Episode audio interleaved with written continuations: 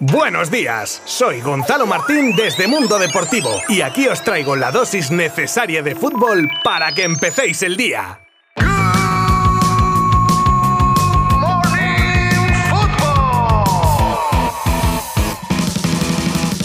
Hombre, bienvenidos una semana más a Good Morning Football. Si ya sabía yo que no me ibais a fallar. ¿Por qué? Pues porque queréis seguir estando al día con las noticias más destacadas del deporte rey. Oye, pero este fin de semana no ha habido Liga Santander. Efectivamente. Primera no ha habido, pero no será por todos los partidos que se han disputado en estos días. Liga Smart Bank, que os invito a pasaros por mundodeportivo.com porque está la segunda emocionantísima, no, lo siguiente, partidos de selecciones, Liga Iberdrola, chavales de la Liga Y es que no solo de partidos vive el fútbol, hay cosas que no tienen parón como rumores, curiosidades, negociaciones, renovaciones y hoy venimos a pesar de todo con un episodio de nuestro podcast que no os podéis perder. ¿Cuándo os he mentido yo? Os habla Gonzalo Martín desde Mundo Deportivo y empezamos en 3, 2, 1...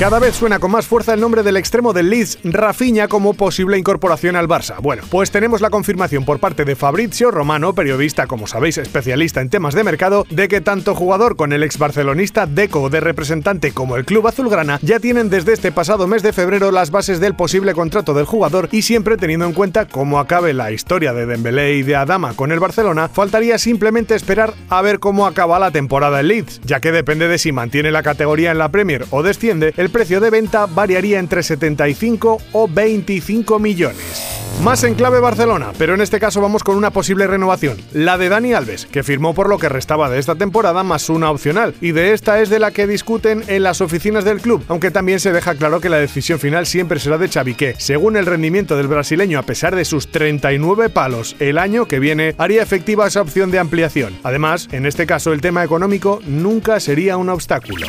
Y cerramos capítulo del primer equipo del Barça con otra renovación, que en este caso está más en el aire si cabe que la del brasileño, y es la de Sergi Roberto. La situación actualmente está en una oferta del club de la que parece no moverse, el discurso del jugador que alega ya haber hecho un esfuerzo económico como el del resto de capitanes y el pronunciamiento de Xavi a su continuidad, que es lo que deja abierta la puerta a que pudieran seguir unas negociaciones a priori muy distantes. Nuevamente, Xavi Hernández podría ser la clave de todo esto en la negociación.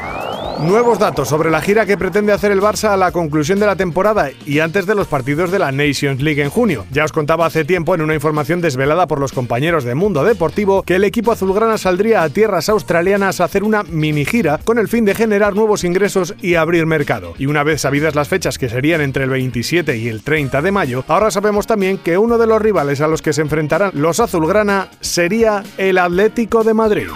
La Liga Promises, de la que tantos jugadores han salido desde su primera edición, llegaba ayer a su fin con la final entre el Real Madrid y el Barcelona que se saldaba con un 1 0 para los blancos tras el solitario gol de Edu Valentín gracias a un libre directo en el minuto 25 de partido ante el que nada pudo hacer el portero culé Juan Carlos Melgar. Ya con el marcador en contra los azulgranas apretaron pero sin éxito de cara al gol y el Madrid alza su noveno título en este torneo ante precisamente su perseguidor más inmediato en número de trofeos, el Barça, con 7 en su haber. El delantero del Real Madrid, Luka Jovic, no aguanta más seguir trabajando para no tener hueco en un equipo con un entrenador que no confía en él, y tras ser un joven que apuntaba a crack, se ha visto relegado al ostracismo y las rumoreadas incorporaciones de Mbappé y o Haaland echan más madera al fuego, por lo que tras expresar su deseo al club de no continuar, es ahora el Madrid el que tendría que concretar los términos de una salida con la que por lo menos intentarían recuperar lo máximo posible de los 60 millonazos que se gastaron en el serbio.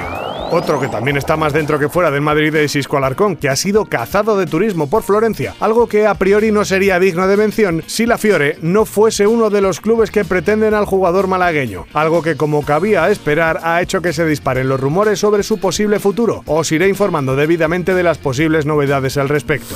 Una de las consecuencias más sonadas de los partidos de la repesca para el Mundial de hace unos días fue sin duda la eliminación de Italia y su no participación por segunda vez consecutiva en la cita mundialista. Y hace poco hemos visto cómo pagaron la frustración de la derrota los componentes de la Azzurra. Y ha sido como en otras ocasiones hemos visto con el pobre vestuario, que qué culpa tendrá. Papeles, restos de comida, botellas abiertas, colillas, ceniza, todo encharcado, los servicios en un estado lamentable. Una malísima imagen que ni la eliminación lo justifica como aseguran desde Corriere de la Serra al comentar la publicación en redes que subía el Palermo del estado del vestuario en cuestión.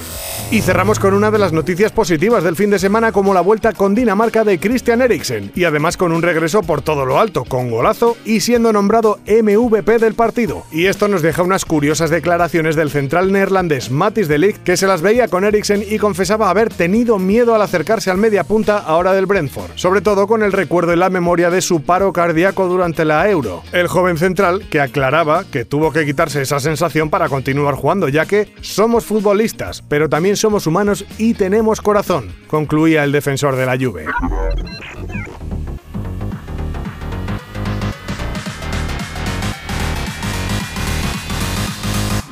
Y se me acaba el tiempo por hoy, pero como os dije hemos tenido muchísimos partidos durante el fin de semana que os aconsejo de nuevo que os paséis por nuestra web para saber más sobre todos ellos. Resultados, crónicas, clasificaciones... Sin más me despido, no sin antes daros las pertinentes gracias por volver a acompañarme estos minutos un día más. Abrazo virtual. Adiós. Mundo Deportivo te ha ofrecido Good Morning Football, la dosis necesaria de fútbol para comenzar el día.